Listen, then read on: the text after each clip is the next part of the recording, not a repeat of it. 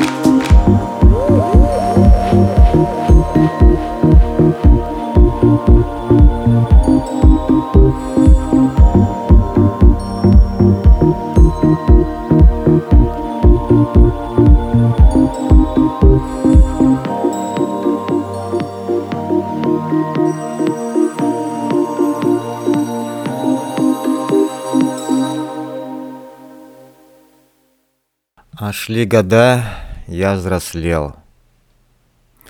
Магистраль с каждым годом становилась все плотнее и плотнее. Чтобы немножко разгрузить ее, строились постоянно дополнительные ряды в каждую сторону. Постоянно узкие горла. Сужения, ремонты. И даже любой мелкий ремонт дороги резко создавал многочасовые пробки – а с возрастом отец потерял блеск в глазах и стал раздражительным. Отец начал пить.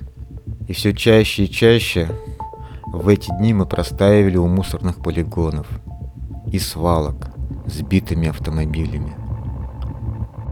Днями я бродил по небоскребам покрышек и ржавых машин, ожидая, когда отец протрезвеет, и мы наконец поедем дальше.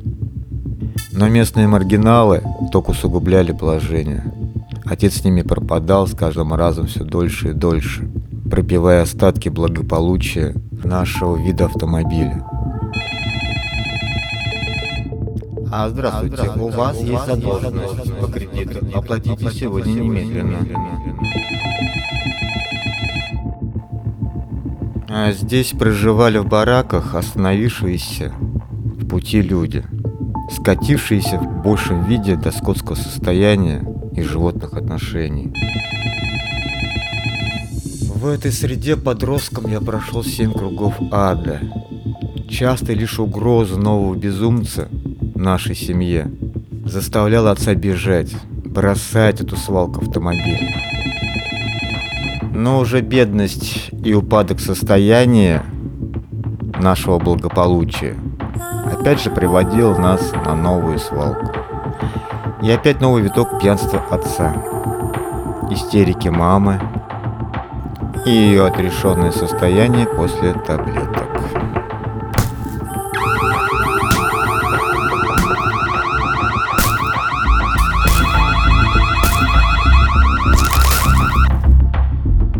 Вечная борьба за выживание в этой среде закалила меня.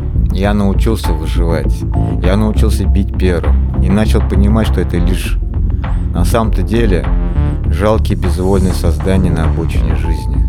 И мстительные коллеги, которые могут лишь ударить спину. Я перестал доверять теням за спиной. И не мог уже стоять спокойно в первую очередь. И не контролировать периферийным зрением и шестым чувством человека за спиной.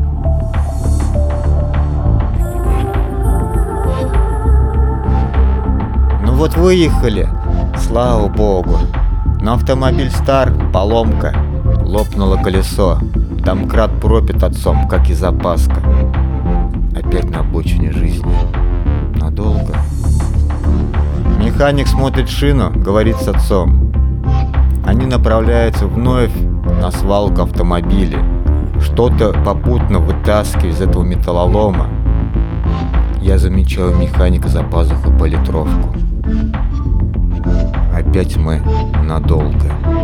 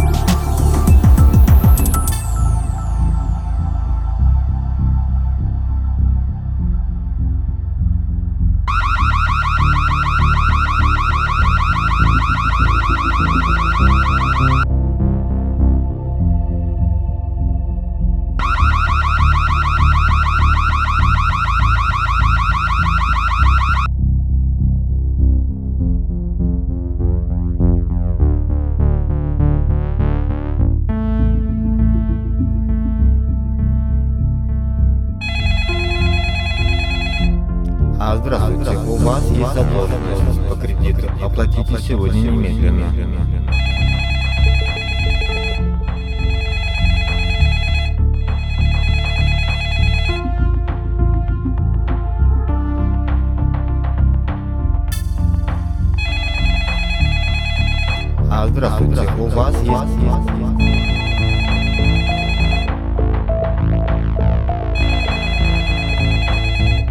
А здравствуйте, у вас есть... На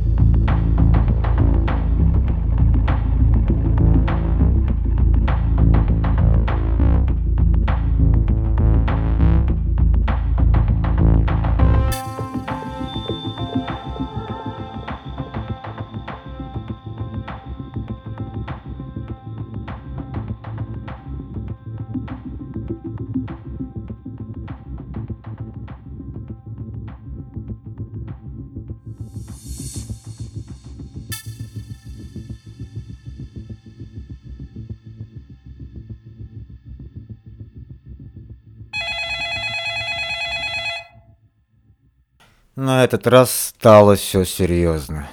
С магистрали наш автомобиль уволокли на буксире. Вновь автосервисы. Гостиницы проходим мимо, денег нет. И вновь бараки. Грязь, вонь, дерьмо. На веревках белье. По баракам бегают дети, грязные, но с блестящими глазами. Пьяница лежит на дороге. У бочки матерится почерневшее, безумное существо, разгребая помои и поедая оттуда что-то. Мимо проходят отряды безумцев с флагом и с ножами в руках, выкрикивая лозунги и ненавидя соседнюю свалку за бугром. Здесь я познакомился с ней. О боже, как она мечтала уехать отсюда. Забери меня отсюда. Эта ее тоска прямо покрывала все это унылое пространство. Эти обшарпанные стены. Забери меня отсюда. Облезлая краска на окнах с выбитыми стеклами. Забери меня отсюда. Тоска. Вырваться отсюда любой ценой. Забери меня отсюда. И Милен Фармер дешевом бомбоксе. Забери меня отсюда. Она слушала Милен Фармер. Я каждый день в гостях у нее слушал ее мечты о другом мире. Забери меня отсюда. О других отношениях. Про эти образы, которые безразличны к ее судьбе, приезжали мимо по магистрали в дородных Забери автомобилях. Я не выдержал. Преодолев скромность, я рассказал ей, какова она эта жизнь. Забери меня отсюда. И источником служили воспоминания о начале нашего пути. Там мой отец и был другой. Другая была моя мама, и я другой. А я другой. И озарил тут меня. И озарил тут меня. Может, поэтому в магистрали две противоположные бесконечные потоки. Может, поэтому в магистрали две противоположные бесконечные потоки. А не навстречу ли нам было движение, познавшее истину эту? А не навстречу ли нам было движение, познавшее истину эту? Может, возвращаясь назад, это и есть дорога в лучшее. Может, возвращаясь назад, это и есть дорога в лучшее. И озарил тут меня. Может, поэтому магистраль две противоположные бесконечные потоки. Не навстречу ли нам было движение, познавшее истину эту? Может, она стала тем лучиком в унылой серой атмосфере. Может, я ей стал частью, осколком другого мира. Наши ладони крепко сжались друг друга. Наши глаза засветились сиянием. Каждую ночь мы не могли расстаться, оставаясь до утра. И все более и более мы наполнялись надеждой. Надеждой и мечтой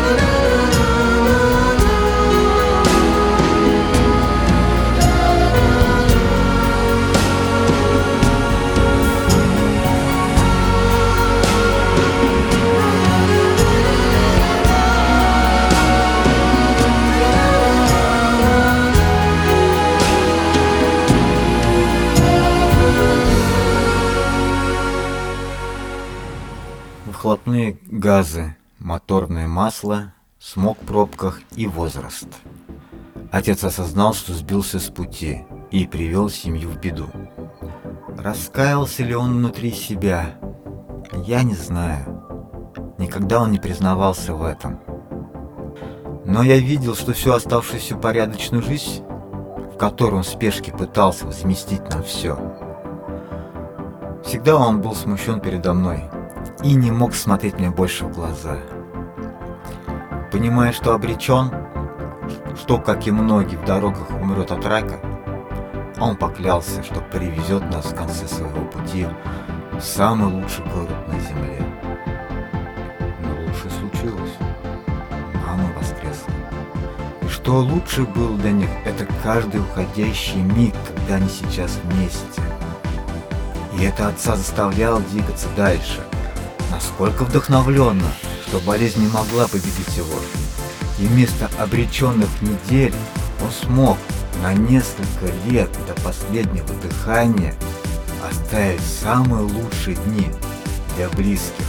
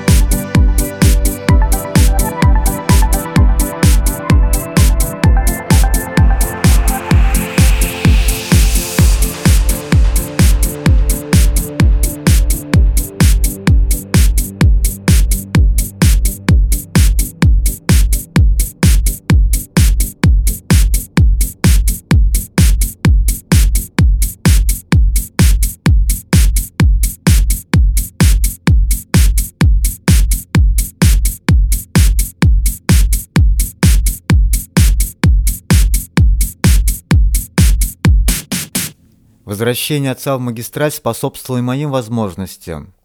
Я взял свой автомобиль Мой личный автомобиль. и вернулся в бараки к ней. Я вернулся к ней. чтобы начать свой самостоятельный путь. Она была счастлива.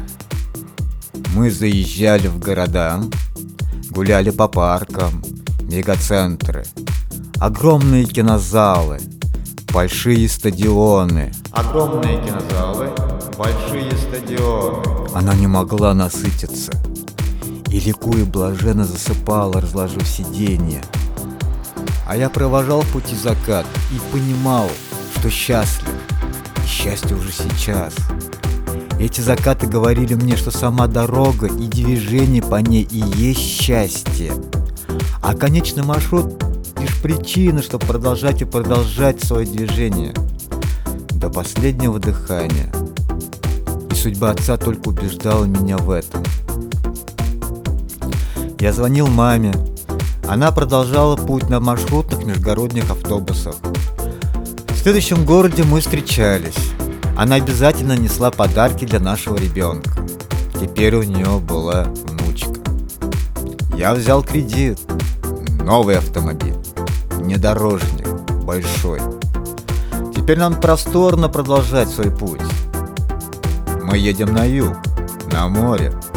Есть излишек финансов. И мы сами выбираем себе маршрут.